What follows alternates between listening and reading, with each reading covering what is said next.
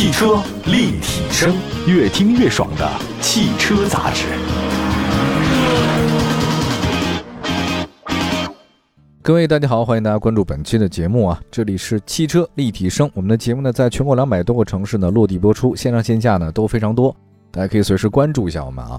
今天跟大家分享的是一个头部新势力有新车了啊，这个头部势力跟头部新势力还真不是一概念。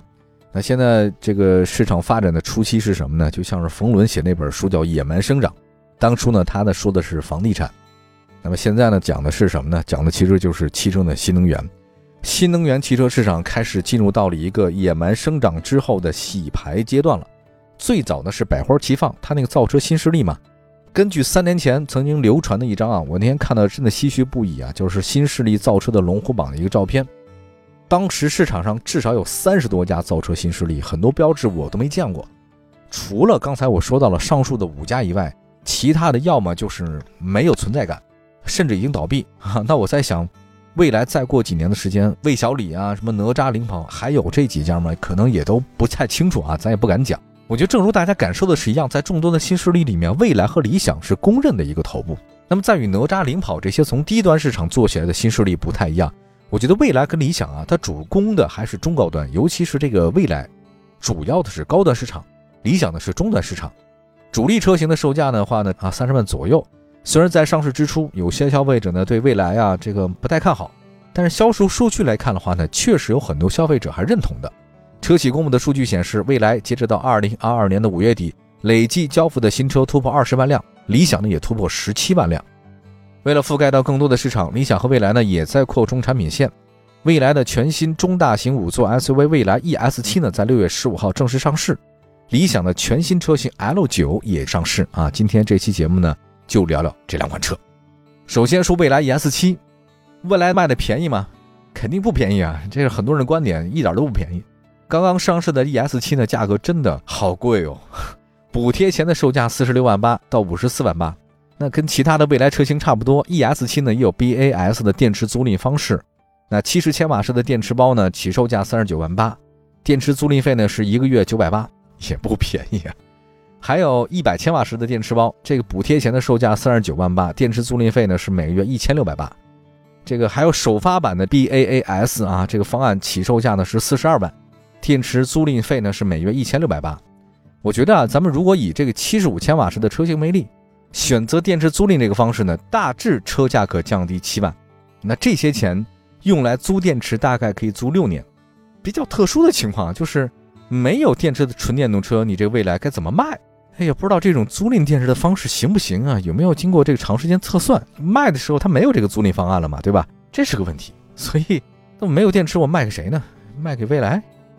跟之前的蔚来 ES 八不太一样，ES 七外观设计呢更加圆润一点，啊，更像是跨界车。前脸风格呢接近 ET 七，没有大嘴式的格栅，是封闭式前脸，这个是纯电常用设计啊。分体式大灯呢也在 ES 七上出现了，那上方呢是日间行车灯，下方呢是 LED 的大灯组，这个是 SUV 的惯用设计。为了增加厚重感，车身侧面简洁，圆润的腰线，五座设计，地柱的下滑角度很大，车辆的前后轮眉，它给你搞了一个凸起，这什么感觉呢？像那越野力量感。车尾呢是贯穿式的尾灯，增加了开阔感，让车尾看起来很有层次。ES7 的内饰风格呢跟 ET7 很类似啊，简洁居家是追求的。中控台的大屏和液晶显示屏是纯电动车常见的配置。中控屏尺寸十二点八，芯片呢是高通的骁龙八幺五五。这种新势力的车啊，你大部分功能可以通过屏幕来实现，盲操不太适合啊，因为你开起来盲操太难了。车身尺寸方面的话，蔚来 ES7 呢长的是四米九。宽一米九八，高的是一米七二，轴距两米九六，差点到三米。这个是中大型 SUV，基本上这个车型来讲，这么大的车，对于咱们平均国人身高来讲，绰绰有余。那动态性能方面，蔚来 ES7 呢搭载一百八十千瓦时的永磁电机和后三百千瓦的感应电机，最大功率四百八十，那么峰值扭矩是八百五十牛米，零百加速三点九秒，这个性能非常好，大家可以不用怀疑啊，这未来的性能是不错的。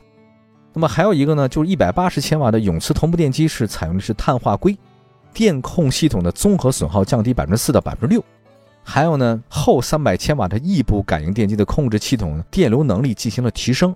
也就是说，蔚来 ES7 确实是在能耗方面给你做到特别高，这个提升一点，那个提升一点，整体性能是没问题的。所以说，在整个新势力造车里面，未来的科技感还是很强啊。底盘结构方面，蔚来 ES7 全系标配空气悬架和 CDC 智能动态阻尼，可以实现每秒五百次的阻尼微调，高度调节总行程达到九公分，具备五档可调，就是你在这个车里面开啊非常稳，它给你过滤了，把那整个震动。作为一款 SUV，ES7 呢，未来可以合法的拖挂房车，挂车上路，这个厉害。它可以选装最大拖挂能力为两吨的隐藏式电动拖钩，支持被拖挂的这种设备供电。在户外场景下，蔚来 ES7 支持露营和对外放电，就是那种野外露营。为什么这么火？某些原因，大家在憋在家里出不去哈，公园它没法住什么的，但是用不了太久，再过两三个月吧。大家就会在闲鱼啊各种二手网站上看到很多露营装备了。现在不着急买啊，这个二手市场上都有。蔚来 ES7 的全系标配呢，Neo 超感系统，还有超算平台，拥有激光雷达，还有七颗八百的高清摄像头，五个毫米波雷达，十二个超声波传感器，两个高精度的这个定位单元和四颗 Ori X 的芯片，总算力的话呢达到了一零一六 TOPS。在未来呢，逐步实现高速城区泊车换电等场景点到点的自动驾驶模式。其实从入市以来的表现来看的话呢，未来在过去两年表现不错。那如今的中国纯电动车市场呢，发生很大的变化，整体份额竞争也多了。现在呢，像 Toyota 还有大众啊，通用国际汽车巨头也开始定位于这种中高端的新能源车型，所以未来压力不小。那面对着激烈市场竞争，纯电动车市场的价格水分已经被逐渐的挤干了。你想挣很多钱很难。不少合资品牌的纯电动车的价格跟同级别的燃油车差不多，比如说之前我们曾经做过那个凯拉克瑞歌，同样是中大型纯电 SUV，它起步价只有四十三万九，顶配不过四十七万九。当然你说未来可能会更快，但凯拉克它是豪华品牌，市场上认知度特别高。还有除了瑞歌同价位的豪华品牌，还有奥迪的一创，消费者也可以买奥迪。所以总的来讲，现在未来 ES7 所面临的压力比一年前的 ES8 还要大。因为竞争的人越来越多了。汽车立体声，继续回到节目当中，这里是汽车立体声。我们今天在节目当中呢，跟大家分享的是头部新势力呢又有新车的一件事情。刚才说到了是未来的 ES 七，最近好像未来的事儿是比较多哈。这个奥迪好像在跟他打官司哈，因为奥迪大家别忘了也是用 E 打头的，那这个 E 系列还有包括它的名称呢，可能有一定重合。不知道在节目播出的时候，双方情况怎么样了？但目前看起来，整个的新能源市场啊，确实是竞争非常激烈。比如说，魏小李是第一梯队，那么说理想 L 九，那我觉得跟未来差不多啊。理想也是新势力当中啊主攻的中高端市场的车型，当然可能是中端它多一点。那比如说理想 ONE，官方售价达到三十四万九千八，它是新能源，但理想呢不太一样，它是增程式啊。这个相比纯电，它的优势是没有里程焦虑，你可以加油。